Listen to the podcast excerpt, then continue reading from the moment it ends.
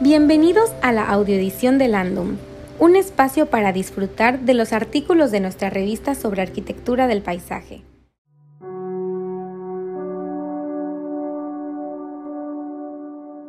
Edición 21. Paisajes astronómicos. Dioses y Mayos por Manuel Ángel Bugallo Otero y Cristina Villaverde Ruibal.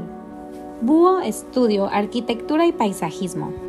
Laxedo, situado a los pies de la Sierra del Cando, no es simplemente un espacio geográfico. Nos encontramos ante un lugar que narra su historia a golpe de cincel y martillo.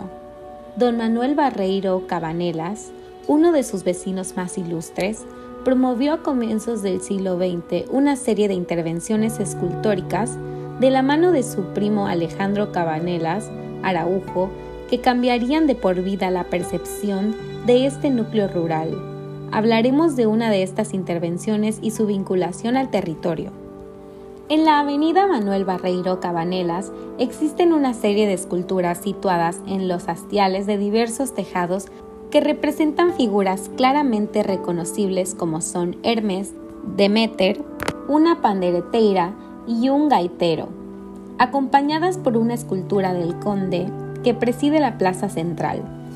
¿Qué función cumple su ubicación? ¿Existe alguna relación entre las esculturas? A través de un profundo análisis paisajístico y escultórico, establecemos la hipótesis de su posible vinculación con el ciclo de las estaciones. La primera relación que encontramos se establece entre las divinidades, a través del mito del rapto de Perséfone. Este cuenta cómo la única hija de Demeter y Zeus se encontraba recogiendo flores inocentemente cuando de forma repentina emergió de una grieta en el suelo Hades, dios del inframundo, y raptó a la joven. Ante el rapto de su hija, Demeter quedó tan triste que abandonó la protección de la tierra, lo que provocó sequía y hambruna en todo el mundo. Zeus, ante tal situación, envió a su rescate a Hermes, quien obligó a Hades a devolverla. La única condición que estableció para su liberación fue que no probase bocado a su regreso, pero el dios del inframundo la engañó para que comiese semillas de granada, que la obligarían a volver a su lado durante gran parte del año. Por esta razón, la tierra permanece estéril durante la ausencia de la joven y despierta a su regreso con la llegada de la primavera. Esta sucesión de estancias se corresponde con el ritmo de las estaciones y el renacer de la vegetación.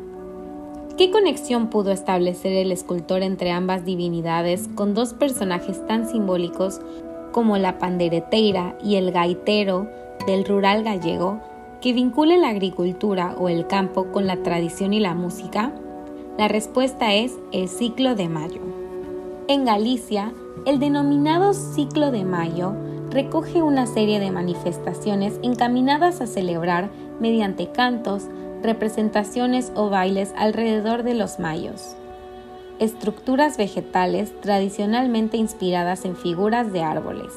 El final de invierno, festejar la aparición de los primeros frutos y conseguir una abundante cosecha. Abarca un periodo de tiempo comprendido entre mediados de abril y mediados de mayo. La festividad presenta una fuerte relación con la pandereteira y el gaitero, al ser estos dos de los personajes festivos y musicales más emblemáticos del imaginario gallego.